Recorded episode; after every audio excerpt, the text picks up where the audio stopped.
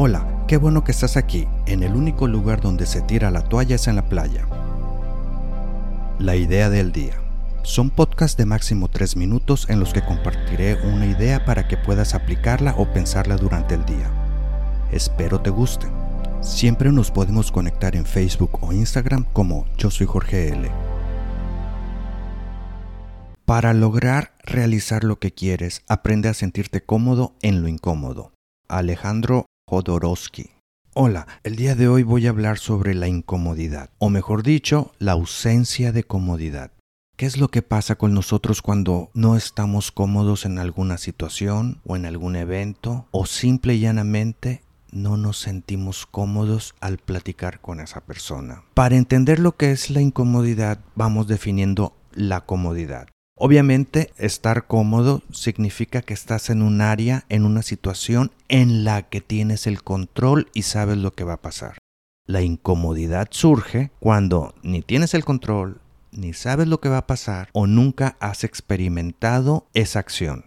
Supongamos, hay muchas, pero muchas personas que les da miedo hablar en público. Eso lo podemos ver como una incomodidad o hay personas que muchas veces te van a decir, yo no sé vender, porque les da pavor que les digan que no quieren el producto que ellos ofrecen. Hay diferentes cosas por las cuales las personas se sienten incómodas, pero vámonos yendo un poquito más profundo. ¿Por qué la gente se siente incómoda?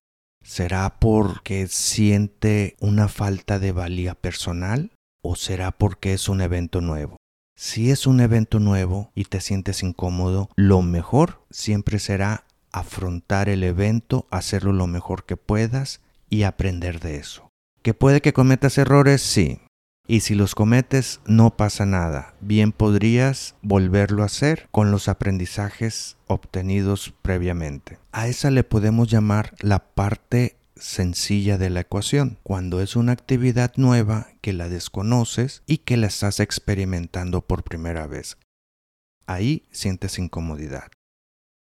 Pero si es incomodidad emocional porque sientes que no eres capaz, ¿cuántas veces por cuestiones laborales o personales nos surge la necesidad de hablar con una persona o muy famosa o muy importante y nos da miedo platicar con esa persona. ¿Qué es lo que estamos pasando? Estamos creando todo un movimiento, toda una historia que no necesariamente se va a cumplir.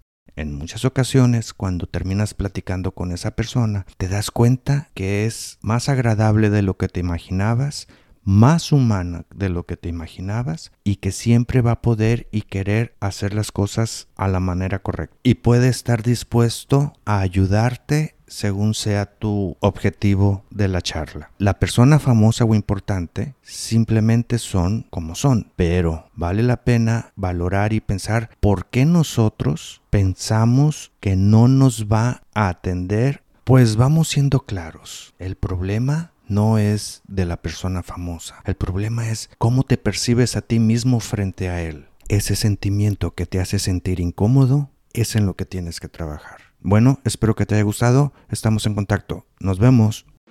¿Te gustó?